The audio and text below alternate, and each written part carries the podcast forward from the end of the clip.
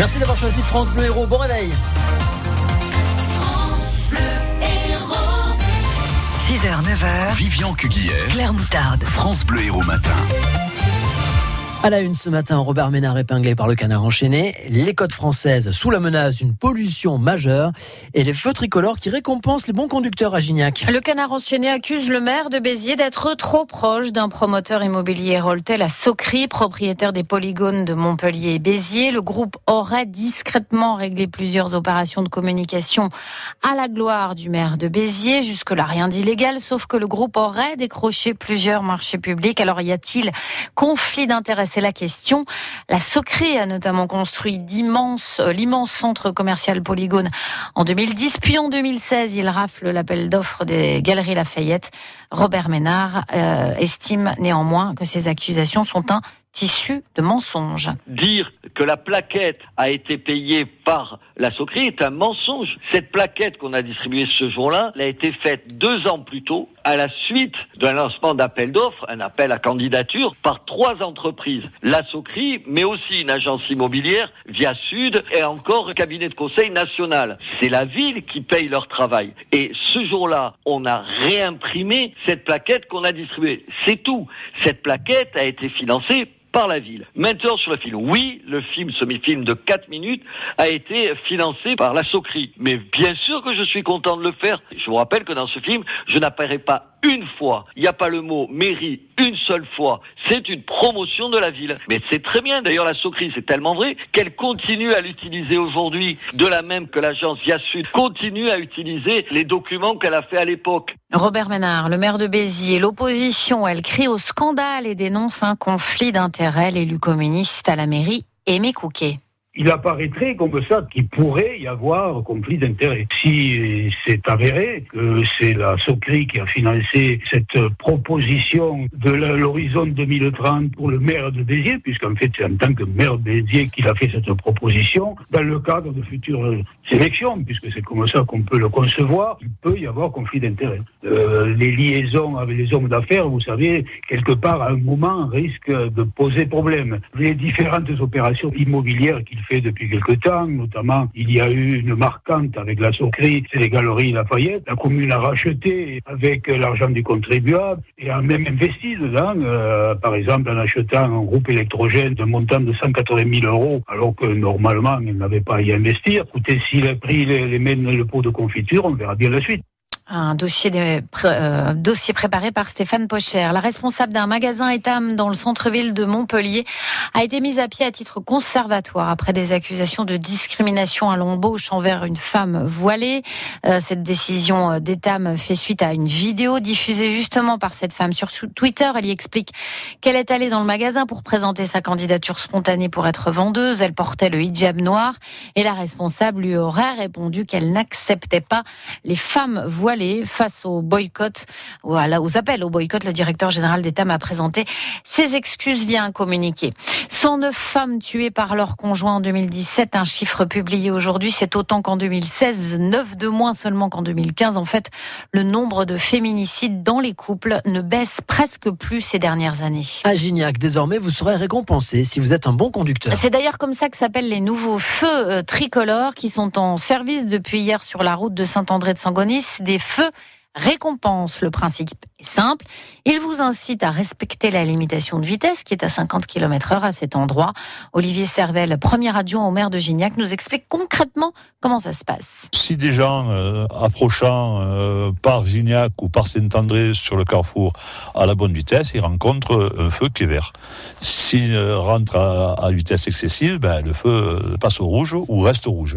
C'est toujours pareil. Si de nos jours vous laissez des choses petit peu rectiligne euh, et fréquenté, eh ben, les gens euh, oublient un peu qu'ils rentrent en agglomération et, et, se lâchent un petit peu avec toute la dangerosité que ça représente. Quoi. Et le principe des feux récompenses, qu'on appelle un peu comme ça, c'est ni plus ni moins un petit peu le même principe que l'onde verte. Hein. Dans Montpellier, vous avez des zones comme ça qui sont, euh, si vous prenez le premier feu vert que vous circulez entre les feux à la vitesse prévue, vous prenez tout au vert. C'est quelque chose qui marche très bien et depuis très longtemps. Olivier Servel, le premier adjoint au maire de Gignac, l'aménagement du carrefour A coûté un peu plus d'un million euh, d'euros.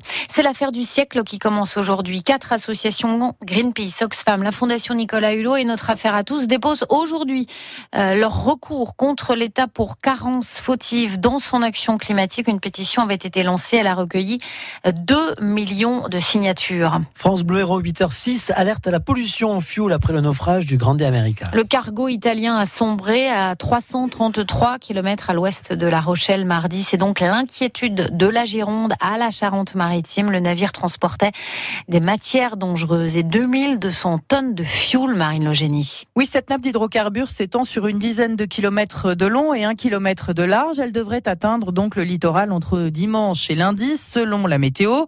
En ce moment, elle est particulièrement défavorable et rend les opérations de dépollution en mer très délicates. L'armateur italien doit étudier la possibilité de pomper le fioul, mais c'est compliqué. Hein. Le navire a sombré à plus de 4000 mètres de profondeur. Le cargo transportait aussi 45 conteneurs de matières dangereuses, une centaine de tonnes d'acide chlorhydrique, 70 tonnes d'acide sulfurique. Mais cela inquiète moins les autorités car une grande partie a déjà brûlé et l'impact est très localisé. Il y avait aussi à bord près de 2000 véhicules, une véritable casse automobile au fond de la mer, selon l'association de protection de la nature Robin des Bois. L'association qui doit porter plainte pour pollution et abandon de déchets auprès du tribunal de grande instance de Brest. Toujours le grand flou ce matin. À 15 jours désormais du Brexit, les députés britanniques ont rejeté hier soir une sortie sans accord après avoir voté contre l'accord qui avait été signé par Theresa May avec l'Union européenne. Euh, ce soir, nouveau vote à Londres. Cette fois, les députés devraient voter un report du Brexit euh, prévu en théorie le 29 mars prochain.